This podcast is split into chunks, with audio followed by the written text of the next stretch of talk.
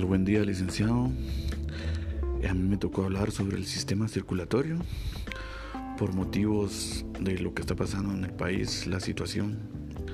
Pues eh, me tocó que grabar este tema, ya que se había concertado antes que iba a ser pues un discurso frente a toda la clase, pero lamentablemente no se pudo.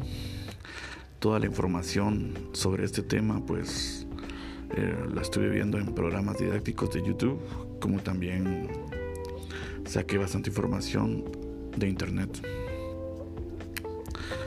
Bueno, pues el sistema circulatorio,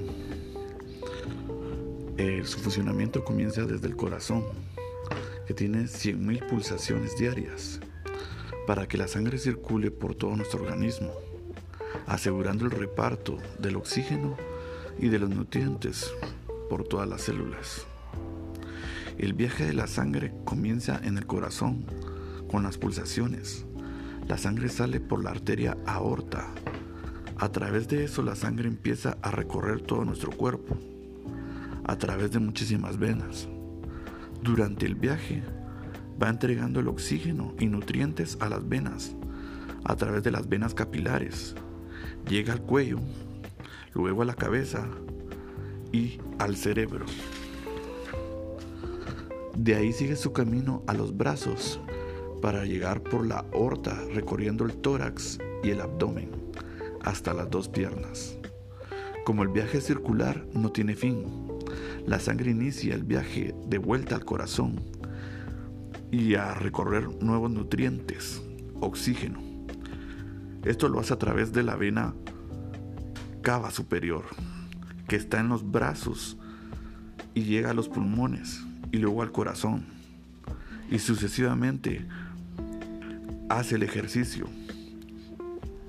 y el proceso evolutorio.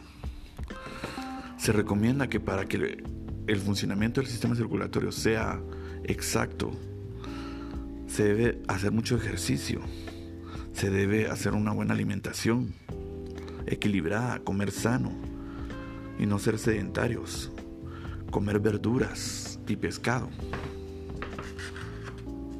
Ya que muchas veces hemos visto que mucha gente que lleva 20 o 30 años trabajando en un escritorio eh, hace que el estómago crezca bastante y que y que su cuerpo eh, tenga bastante fatiga a causa de que no, no hacen ejercicio y no comen sanamente.